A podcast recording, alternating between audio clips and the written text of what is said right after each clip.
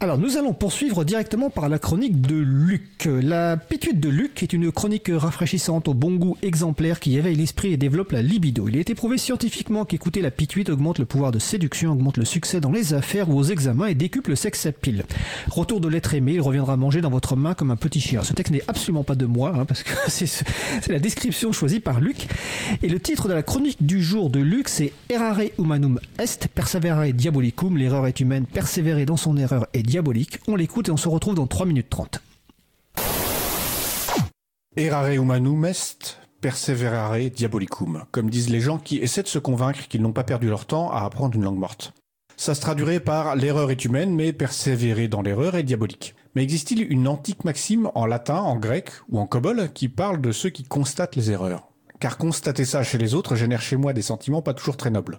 Par contre, quand c'est moi qui me gourre, c'est parce que je suis sympathiquement distrait ou que c'était piégeux, forcément. Nous avons tous tendance à voir la paille dans l'œil de la poutre de l'hôpital, mais pas dans celle de la charité. Finalement, le diable habite peut-être celui qui constate l'erreur plutôt que celui qui la commet. Donc si on a l'ambition de devenir de meilleures personnes, il faut savoir dire à quelqu'un qu'il se fourvoie en se défaisant de ses mauvaises dispositions. Mais comment faire? Récemment, j'ai échoué deux fois. La première fois dans mon RER e quotidien où j'ai constaté qu'au premier jour de levée du masque obligatoire, des gens continuaient à le porter sous le nez. Avant, je pensais qu'ils étaient irresponsables et égoïstes, mais là, j'ai senti l'influence diabolique pointer son nez. Quelle meilleure explication qu'une rigoureuse stupidité à leur comportement insupportablement irrationnel. J'ai préféré garder le silence plutôt que de leur dire à quel point je les trouvais cons.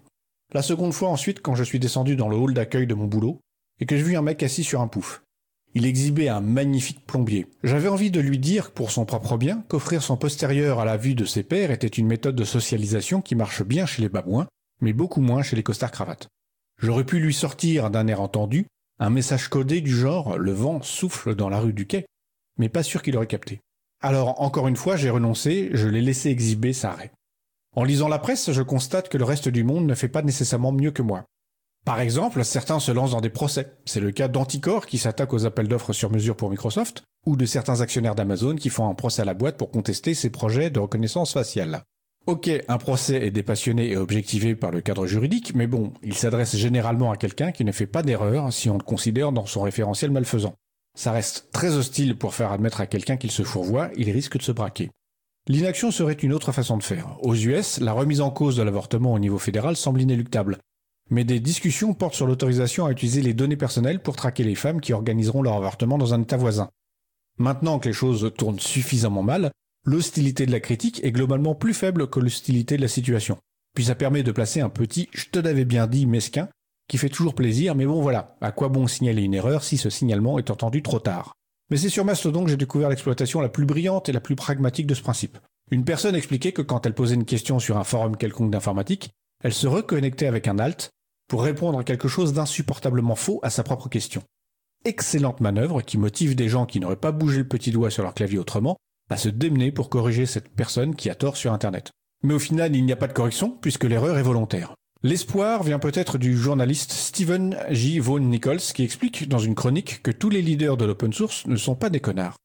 Il précise même que ce sont des bisounours comparés à de nombreux leaders du propriétaire. Pour lui, parce qu'ils doivent composer avec des contributeurs plutôt que de se payer des développeurs ou des concurrents, ils ne peuvent pas être aussi détestables que leur homologue du privateur. Il affirme que les codes de conduite, malgré toutes les accusations d'être le cheval de Troie de Social Justice Warrior, ont des effets bénéfiques. Même Torvalds, réputé être le connard en chef de l'open source, s'est remis en cause.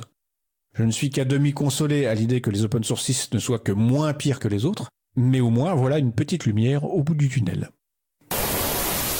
Nous venons d'écouter la chronique de Luc intitulée Errare humanum est, perseverare diabolicum, l'erreur est humaine, persévérer dans son erreur est diabolique et nous espérons évidemment retrouver Luc euh, dans sa prochaine chronique en juin et puis à la rentrée pour la saison 6 de Libre à vous.